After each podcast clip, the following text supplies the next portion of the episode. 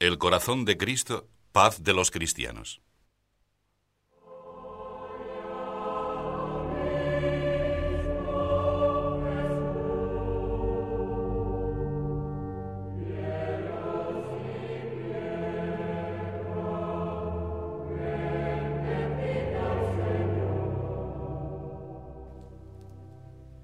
Dios Padre se ha dignado concedernos, en el corazón de su Hijo, infinitos dileccionis tesauros, tesoros inagotables de amor, de misericordia, de cariño.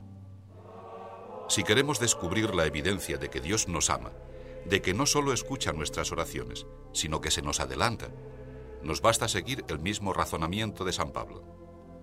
El que ni a su propio Hijo perdonó, sino que le entregó a la muerte por todos nosotros, ¿cómo no nos dará con él todas las cosas?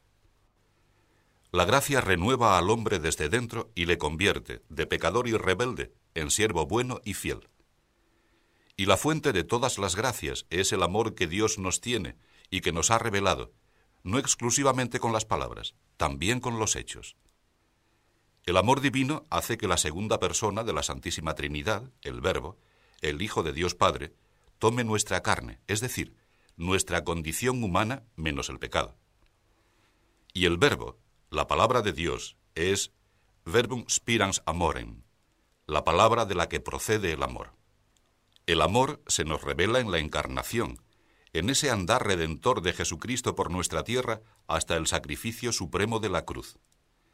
Y en la cruz se manifiesta con un nuevo signo. Uno de los soldados abrió a Jesús el costado con una lanza y al instante salió sangre y agua. Agua y sangre de Jesús que nos hablan de una entrega realizada hasta el último extremo, hasta el consumatum est, el todo está consumado por amor. En la fiesta de hoy, al considerar una vez más los misterios centrales de nuestra fe, nos maravillamos de cómo las realidades más hondas, ese amor de Dios Padre que entrega a su Hijo, y ese amor del Hijo que le lleva a caminar sereno hacia el Gólgota, se traducen en gestos muy cercanos a los hombres. Dios no se dirige a nosotros con actitud de poder y de dominio. Se acerca a nosotros tomando forma de siervo, hecho semejante a los hombres. Jesús jamás se muestra lejano o altanero, aunque en sus años de predicación le veremos a veces disgustado, porque le duele la maldad humana. Pero, si nos fijamos un poco, advertiremos enseguida que su enfado y su ira nacen del amor. Son una invitación más para sacarnos de la infidelidad y del pecado. ¿Quiero yo acaso la muerte del impío? dice el Señor Yahvé, y no más bien que se convierta de su mal camino y viva. Esas palabras nos explican toda la vida de Cristo y nos hacen comprender por qué se ha presentado ante nosotros con un corazón de carne, con un corazón como el nuestro, que es prueba fehaciente de amor y testimonio constante del misterio inenarrable de la caridad divina. No puedo dejar de confiaros algo que constituye para mí motivo de pena y de estímulo para la acción. Pensar en los hombres que aún no conocen a Cristo, que no barruntan todavía la profundidad de la dicha que nos espera en los cielos, y que van por la tierra como ciegos, persiguiendo una alegría de la que ignoran su verdadero nombre, o perdiéndose por caminos que les alejan de la auténtica felicidad. Qué bien se entiende lo que debió sentir el apóstol Pablo aquella noche en la ciudad de Troade, cuando entre sueños tuvo una visión. Un varón macedonio se le puso delante rogándole, pasa a Macedonia y ayúdanos. Acabada la visión, al instante buscaron, Pablo y Timoteo, cómo pasar a Macedonia, seguros de que Dios los llamaba para predicar el Evangelio a aquellas gentes. ¿No sentís también vosotros que Dios nos llama, que a través de todo lo que sucede a nuestro alrededor nos empuja a proclamar la buena nueva de la venida de Jesús? Pero a veces los cristianos empequeñecemos nuestra vocación, caemos en la superficialidad, perdemos el tiempo en disputas y rencillas. O lo que es peor aún, no faltan quienes se escandalizan falsamente ante el modo empleado por otros para vivir ciertos aspectos de la fe o determinadas devociones, y en lugar de abrir ellos camino esforzándose por vivirlas de la manera que consideran recta, se dedican a destruir y a criticar. Ciertamente pueden surgir, y surgen, de hecho, deficiencias en la vida de los cristianos. Pero lo importante no somos nosotros y nuestras miserias. El único que vale es Él, Jesús. Es de Cristo de quien hemos de hablar y no de nosotros mismos. Las reflexiones que acabo de hacer están provocadas por algunos comentarios sobre una supuesta crisis en la devoción al Sagrado Corazón de Jesús. No hay tal crisis. La verdadera devoción ha sido y es actualmente una actitud viva, llena de sentido humano y de sentido sobrenatural. Sus frutos han sido y siguen siendo frutos sabrosos de conversión, de entrega, de cumplimiento de la voluntad de Dios, de penetración amorosa en los misterios de la redención. Cosa bien diversa, en cambio, son las manifestaciones de ese sentimentalismo ineficaz, ayuno de doctrina, con empacho de pietismo. Tampoco a mí me gustan las imágenes relamidas, esas figuras del Sagrado Corazón que no pueden inspirar devoción ninguna a personas con sentido común y con sentido sobrenatural de cristiano. Pero no es una muestra de buena lógica convertir unos abusos prácticos que acaban desapareciendo solos en un problema doctrinal, teológico. Si hay crisis, se trata de crisis en el corazón de los hombres que no aciertan por miopía, por egoísmo, por estrechez de miras, a vislumbrar el insondable amor de Cristo Señor nuestro. La liturgia de la Santa Iglesia, desde que se instituyó la fiesta de hoy, ha sabido ofrecer el alimento de la verdadera piedad, recogiendo como lectura para la misa un texto de San Pablo, en el que se nos propone todo un programa de vida contemplativa, conocimiento y amor, oración y vida, que empieza con esta devoción al corazón de Jesús. Dios mismo, por boca del apóstol, nos invita a andar por ese camino que Cristo habite por la fe en vuestros corazones, y que arraigados y cimentados en la caridad, podáis comprender con todos los santos cuál sea la anchura y la grandeza, la altura y la profundidad del misterio, y conocer también aquel amor de Cristo, que sobrepuja todo conocimiento, para que os llenéis de toda la plenitud de Dios. La plenitud de Dios se nos revela y se nos da en Cristo, en el amor de Cristo, en el corazón de Cristo porque es el corazón de aquel en quien habita toda la plenitud de la divinidad corporalmente. Por eso, si se pierde de vista este gran designio de Dios, la corriente de amor instaurada en el mundo por la encarnación, por la redención y por Pentecostés, no se comprenderán las delicadezas del corazón del Señor.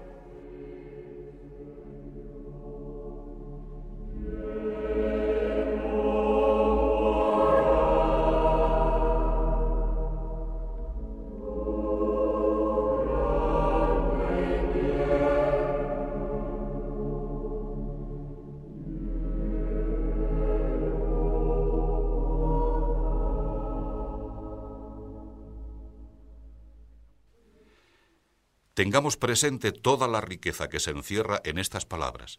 Sagrado Corazón de Jesús. Cuando hablamos de corazón humano, no nos referimos solo a los sentimientos, aludimos a toda la persona que quiere, que ama y trata a los demás. Y en el modo de expresarse los hombres, que han recogido las sagradas escrituras para que podamos entender así las cosas divinas, el corazón es considerado como el resumen y la fuente, la expresión y el fondo último de los pensamientos, de las palabras, de las acciones. Un hombre vale lo que vale su corazón, podemos decir con lenguaje nuestro. Al corazón pertenecen la alegría, que se alegre mi corazón en tu socorro. El arrepentimiento, mi corazón es como cera que se derrite dentro de mi pecho. La alabanza a Dios, de mi corazón brota un canto hermoso la decisión para oír al Señor. Está dispuesto mi corazón. La vela amorosa. Yo duermo, pero mi corazón vigila. Y también la duda y el temor. No se turbe vuestro corazón, creed en mí. El corazón no solo siente, también sabe y entiende. La ley de Dios es recibida en el corazón y en él permanece escrita. Añade también la escritura, de la abundancia del corazón habla la boca. El Señor echó en cara a unos escribas, ¿por qué pensáis mal en vuestros corazones? Y para resumir todos los pecados que el hombre puede cometer, dijo, Del corazón salen los malos pensamientos, los homicidios, adulterios, fornicaciones, hurtos, falsos testimonios, blasfemias.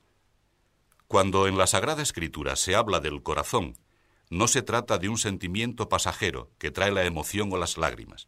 Se habla del corazón para referirse a la persona que, como manifestó el mismo Jesucristo, se dirige toda ella, alma y cuerpo, a lo que considera su bien, porque donde está tu tesoro, allí estará también tu corazón. Por eso, al tratar ahora del corazón de Jesús, ponemos de manifiesto la certidumbre del amor de Dios y la verdad de su entrega a nosotros.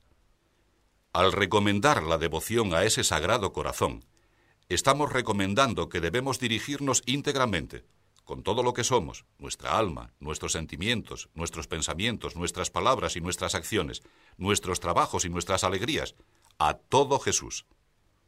En esto se concreta la verdadera devoción al corazón de Jesús, en conocer a Dios y conocernos a nosotros mismos, y en mirar a Jesús y acudir a Él, que nos anima, nos enseña, nos guía. No cabe en esta devoción más superficialidad que la del hombre que, no siendo íntegramente humano, no acierta a percibir la realidad de Dios encarnado. Jesús en la cruz, con el corazón traspasado de amor por los hombres, es una respuesta elocuente, sobran las palabras, a la pregunta por el valor de las cosas y de las personas. Valen tanto los hombres, su vida y su felicidad, que el mismo Hijo de Dios se entrega para redimirlos, para limpiarlos, para elevarlos. ¿Quién no amará su corazón tan herido? Preguntaba ante eso un alma contemplativa, y seguía preguntando, ¿quién no devolverá amor por amor? ¿Quién no abrazará un corazón tan puro?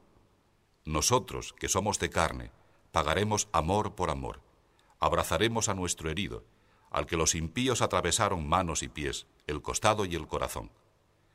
Pidamos que se digne ligar nuestro corazón con el vínculo de su amor y herirlo con una lanza, porque es aún duro e impenitente. Son pensamientos, afectos, conversaciones que las almas enamoradas han dedicado a Jesús desde siempre. Pero para entender ese lenguaje, para saber de verdad lo que es el corazón humano y el corazón de Cristo y el amor de Dios, hace falta fe y hace falta humildad. Con fe y humildad nos dejó San Agustín unas palabras universalmente famosas. Nos has creado, Señor, para ser tuyos, y nuestro corazón está inquieto hasta que descanse en ti. Cuando se descuida la humildad, el hombre pretende apropiarse de Dios, pero no de esa manera divina que el mismo Cristo ha hecho posible, diciendo, Tomad y comed, porque esto es mi cuerpo, sino intentando reducir la grandeza divina a los límites humanos. La razón, esa razón fría y ciega, que no es la inteligencia que procede de la fe, ni tampoco la inteligencia recta de la criatura capaz de gustar y amar las cosas, se convierte en la sinrazón de quien lo somete todo a sus pobres experiencias habituales, que empequeñecen la verdad sobrehumana, que recubren el corazón del hombre con una costra insensible a las mociones del Espíritu Santo. La pobre inteligencia nuestra estaría perdida si no fuera por el poder misericordioso de Dios que rompe las fronteras de nuestra miseria. Os daré un corazón nuevo y os revestiré de un nuevo espíritu. Os quitaré vuestro corazón de piedra y os daré en su lugar un corazón de carne. Y el alma recobra la luz y se llena de gozo ante las promesas de la Escritura Santa. Yo tengo pensamientos de paz y no de aflicción, declaró Dios por boca del profeta Jeremías.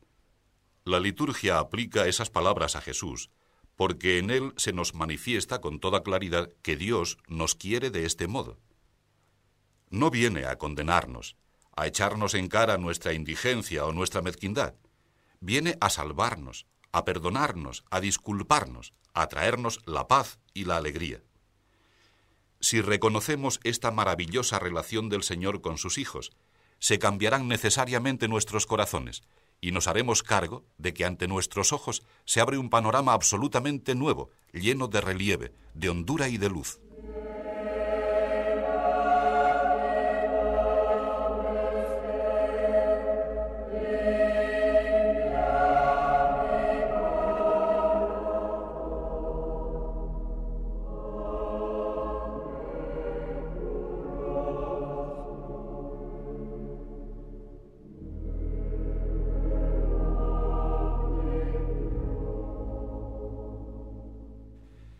Pero fijaos en que Dios no nos declara, en lugar del corazón os daré una voluntad de puro espíritu. No, nos da un corazón, y un corazón de carne como el de Cristo. Yo no cuento con un corazón para amar a Dios y con otro para amar a las personas de la tierra.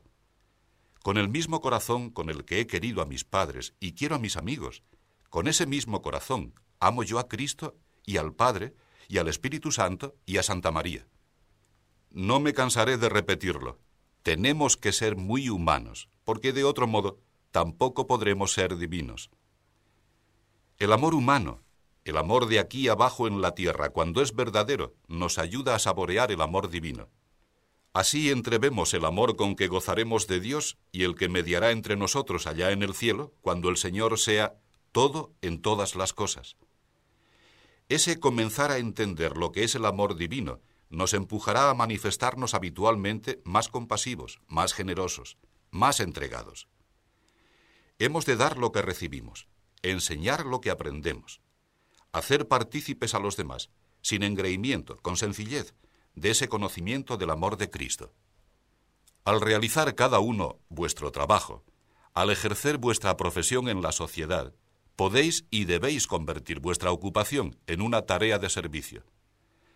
El trabajo bien acabado, que progresa y hace progresar, que tiene en cuenta los adelantos de la cultura y de la técnica, realiza una gran función, útil siempre a la humanidad entera, si nos mueve la generosidad, no el egoísmo, el bien de todos, no el provecho propio, si está lleno de sentido cristiano de la vida. Con ocasión de esa labor, en la misma trama de las relaciones humanas, habéis de mostrar la caridad de Cristo y sus resultados concretos de amistad, de comprensión, de cariño humano, de paz. Como Cristo pasó haciendo el bien por todos los caminos de Palestina, vosotros, en los caminos humanos de la familia, de la sociedad civil, de las relaciones del quehacer profesional ordinario, de la cultura y del descanso, tenéis que desarrollar también una gran siembra de paz. Será la mejor prueba de que a vuestro corazón ha llegado el reino de Dios. Nosotros conocemos haber sido trasladados de la muerte a la vida, escribe el apóstol San Juan, en que amamos a los hermanos. Pero nadie vive ese amor si no se forma en la escuela del corazón de Jesús. Solo si miramos y contemplamos el corazón de Cristo, conseguiremos que el nuestro se libere del odio y de la indiferencia. Solamente así sabremos reaccionar de modo cristiano ante los sufrimientos ajenos, ante el dolor. Recordad la escena que nos cuenta San Lucas cuando Cristo andaba cerca de la ciudad de Naín. Jesús ve la congoja de aquellas personas con las que se cruzaba ocasionalmente. Podía haber pasado de largo o esperar una llamada, una petición, pero ni se va ni espera. Toma la iniciativa, movido por la aflicción de una mujer viuda que había perdido lo único que le quedaba, su hijo. El evangelista explica que Jesús se compadeció. Quizás se conmovería también exteriormente, como en la muerte de Lázaro. No era, no es Jesucristo insensible ante el padecimiento que nace del amor, ni se goza en separar a los hijos de los padres. Supera la muerte para dar la vida, para que estén cerca los que se quieren, exigiendo antes y a la vez la preeminencia del amor divino que ha de informar la auténtica existencia cristiana. Cristo conoce que le rodea una multitud que permanecerá pasmada ante el milagro e irá pregonando el suceso por toda la comarca. Pero el Señor no actúa artificialmente para realizar un gesto. Se siente sencillamente afectado por el sufrimiento de aquella mujer y no puede dejar de consolarla. En efecto, se acercó a ella y le dijo, No llores, que es como darle a entender, no quiero verte en lágrimas, porque yo he venido a traer a la tierra el gozo y la paz. Luego tiene lugar el milagro, manifestación del poder de Cristo Dios. Pero antes fue la conmoción de su alma, manifestación evidente de la ternura del corazón de Cristo hombre. Si no aprendemos de Jesús, no amaremos nunca. Si pensásemos como algunos, que conservar un corazón limpio, digno de Dios, significa no mezclarlo, no contaminarlo con afectos humanos, entonces el resultado lógico sería hacernos insensibles ante el dolor de los demás. Seríamos capaces solo de una caridad oficial, seca y sin alma, no de la verdadera caridad de Jesucristo, que es cariño, calor humano. Con esto no doy pie a falsas teorías, que son tristes excusas para desviar los corazones, apartándolos de Dios, y llevarlos a malas ocasiones y a la perdición. En la fiesta de hoy hemos de pedir al Señor que nos conceda un corazón bueno, capaz de compadecerse de las penas de las criaturas, capaz de comprender que, para remediar los tormentos que acompañan y no pocas veces angustian las almas en este mundo, el verdadero bálsamo es el amor, la caridad. Todos los demás consuelos apenas sirven para distraer un momento y dejar más tarde amargura y desesperación. Si queremos ayudar a los demás, hemos de amarles, insisto, con un amor que sea comprensión y entrega, afecto y voluntaria humildad. Así entenderemos por qué el Señor decidió resumir toda la ley en ese doble mandamiento, que es en realidad un mandamiento solo. El amor a Dios y el amor al prójimo con todo nuestro corazón. Quizá penséis ahora que a veces los cristianos, no los otros, tú y yo, nos olvidamos de las aplicaciones más elementales de ese deber. Quizá penséis en tantas injusticias que no se remedian, en los abusos que no son corregidos, en situaciones de discriminación que se transmiten de una generación a otra sin que se ponga en camino una solución desde la raíz. No puedo, ni tengo por qué, proponeros la forma concreta de resolver esos problemas. Pero como sacerdote de Cristo, es deber mío recordaros lo que la Escritura Santa dice. Meditad en la escena del juicio, que el mismo Jesús ha descrito. Apartaos de mí, malditos, e id al fuego eterno, que ha sido preparado para el diablo y sus ángeles. Porque tuve hambre y no me disteis de comer, tuve sed y no me disteis de beber, fui peregrino y no me recibisteis, desnudo y no me cubristeis, enfermo y encarcelado y no me visitasteis.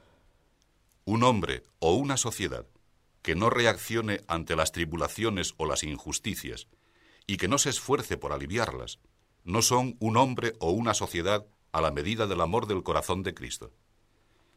Los cristianos, conservando siempre la más amplia libertad a la hora de estudiar y de llevar a la práctica las diversas soluciones, y por tanto con un lógico pluralismo, han de coincidir en el idéntico afán de servir a la humanidad. De otro modo, su cristianismo no será la palabra y la vida de Jesús, será un disfraz, un engaño de cara a Dios y de cara a los hombres.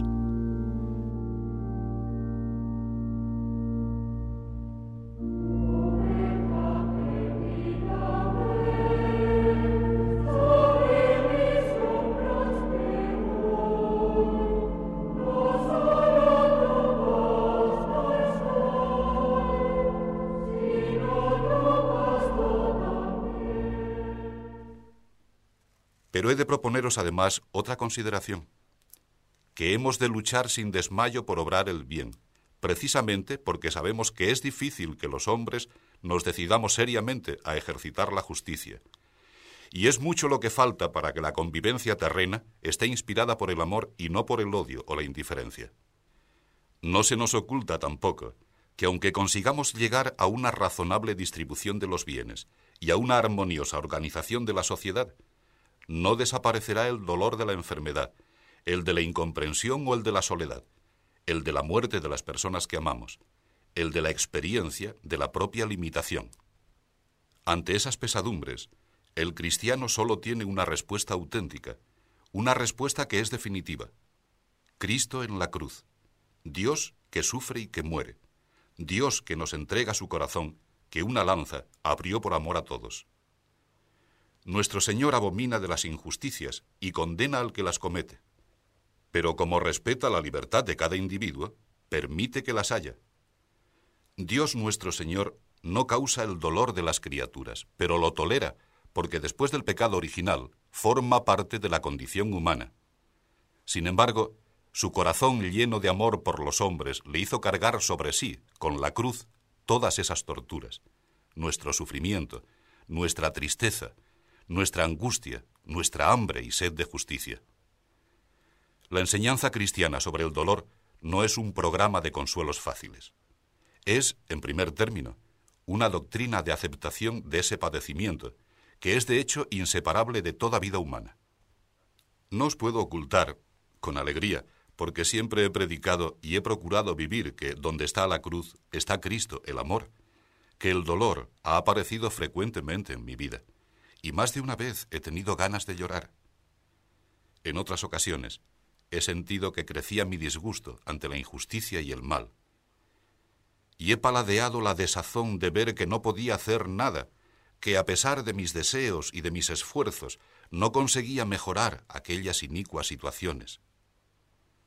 Cuando os hablo de dolor, no os hablo solo de teorías, ni me limito tampoco a recoger una experiencia de otros, al confirmaros que, si ante la realidad del sufrimiento sentís alguna vez que vacila vuestra alma, el remedio es mirar a Cristo. La escena del Calvario proclama a todos que las aflicciones han de ser santificadas si vivimos unidos a la cruz, porque las tribulaciones nuestras, cristianamente vividas, se convierten en reparación, en desagravio, en participación en el destino y en la vida de Jesús, que voluntariamente experimentó por amor a los hombres toda la gama del dolor, todo tipo de tormentos. Nació, vivió y murió pobre. Fue atacado, insultado, difamado, calumniado y condenado injustamente. Conoció la traición y el abandono de los discípulos, experimentó la soledad y las amarguras del castigo y de la muerte. Ahora mismo, Cristo sigue sufriendo en sus miembros, en la humanidad entera que puebla la tierra y de la que Él es cabeza y primogénito y redentor. El dolor entra en los planes de Dios. Esa es la realidad, aunque nos cueste entenderla. También como hombre le costó a Jesucristo soportarla. Padre, si quieres, aleja de mí este cáliz pero no se haga mi voluntad sino la tuya. En esta tensión de suplicio y de aceptación de la voluntad del Padre, Jesús va a la muerte serenamente, perdonando a los que le crucifican. Precisamente, esa admisión sobrenatural del dolor supone, al mismo tiempo, la mayor conquista. Jesús, muriendo en la cruz, ha vencido la muerte. Dios saca de la muerte vida.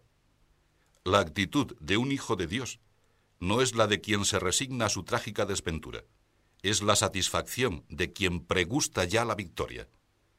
En nombre de ese amor victorioso de Cristo, los cristianos debemos lanzarnos por todos los caminos de la tierra para ser sembradores de paz y de alegría con nuestra palabra y con nuestras obras. Hemos de luchar, lucha de paz, contra el mal, contra la injusticia, contra el pecado, para proclamar así que la actual condición humana no es la definitiva, que el amor de Dios, manifestado en el corazón de Cristo, alcanzará el glorioso triunfo espiritual de los hombres. Evocábamos antes los sucesos de Naim. Podríamos citar ahora otros, porque los evangelios están llenos de escenas semejantes. Esos relatos han removido y seguirán removiendo siempre los corazones de las criaturas, ya que no entrañan solo el gesto sincero de un hombre que se compadece de sus semejantes, porque presentan esencialmente la revelación de la caridad inmensa del Señor. El corazón de Jesús es el corazón de Dios encarnado, del Emmanuel, Dios con nosotros. La Iglesia, unida a Cristo, nace de un corazón herido. De ese corazón, abierto de par en par, se nos transmite la vida. ¿Cómo no recordar aquí, aunque sea de pasada, los sacramentos a través de los cuales Dios obra en nosotros y nos hace partícipes de la fuerza redentora de Cristo. ¿Cómo no recordar con agradecimiento particular el Santísimo Sacramento de la Eucaristía, el santo sacrificio del Calvario y su constante renovación incruenta en nuestra misa? Jesús que se nos entrega como alimento. Porque Jesucristo viene a nosotros, todo ha cambiado, y en nuestro ser se manifiestan fuerzas, la ayuda del Espíritu Santo, que llenan el alma, que informan nuestras acciones, nuestro modo de pensar y de sentir. El corazón de Cristo es paz para el cristiano. El fundamento de la entrega que el Señor nos pide no se concreta solo en nuestros deseos ni en nuestras fuerzas, tantas veces cortos o impotentes. Primeramente, se apoya en las gracias que nos ha logrado el amor del corazón de Dios hecho hombre. Por eso, podemos y debemos perseverar en nuestra vida interior de hijos del Padre nuestro que está en los cielos, sin dar cabida al desánimo ni al desaliento. Me gusta hacer considerar cómo el cristiano, en su existencia ordinaria y corriente, en los detalles más sencillos, en las circunstancias normales de su jornada habitual, pone en ejercicio la fe, la esperanza y la caridad, porque allí reposa la esencia de la conducta de un alma que cuenta con el auxilio divino, y que, en la práctica de esas virtudes teologales, encuentra la alegría, la fuerza y la serenidad. Estos son los frutos de la paz de Cristo, de la paz que nos trae su corazón sacratísimo.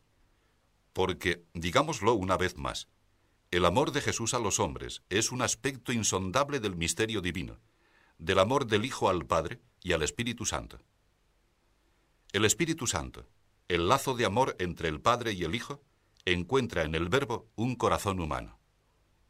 No es posible hablar de estas realidades centrales de nuestra fe sin advertir la limitación de nuestra inteligencia y las grandezas de la revelación.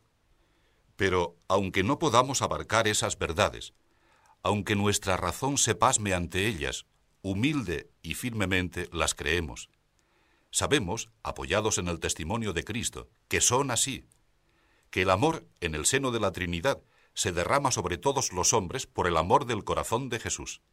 Vivir en el corazón de Jesús, unirse a Él estrechamente, es, por tanto, convertirnos en morada de Dios.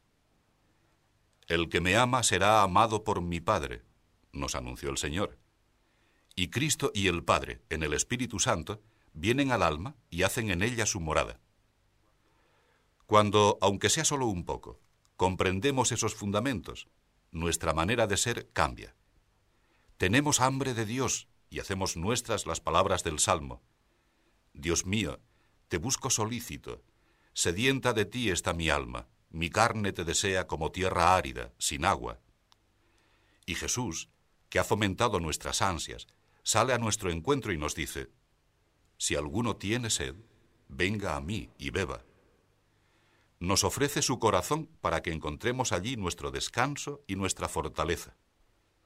Si aceptamos su llamada, comprobaremos que sus palabras son verdaderas, y aumentará nuestra hambre y nuestra sed, hasta desear que Dios establezca en nuestro corazón el lugar de su reposo, y que no aparte de nosotros su calor y su luz. Ignem veni mitere in terram, et quid volo nisi ut accendatur. Fuego he venido a traer a la tierra, y qué he de querer sino que arda. Nos hemos asomado un poco al fuego del amor de Dios. Dejemos que su impulso mueva nuestras vidas. Sintamos la ilusión de llevar el fuego divino de un extremo a otro del mundo, de darlo a conocer a quienes nos rodean, para que también ellos conozcan la paz de Cristo y con ella encuentren la felicidad. Un cristiano que viva unido al corazón de Jesús no puede tener otras metas. La paz en la sociedad, la paz en la iglesia, la paz en la propia alma, la paz de Dios, que se consumará cuando venga a nosotros su reino.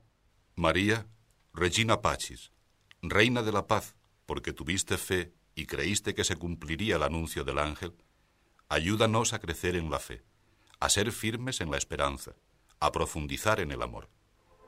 Porque eso es lo que quiere hoy de nosotros tu Hijo, al mostrarnos su sacratísimo corazón.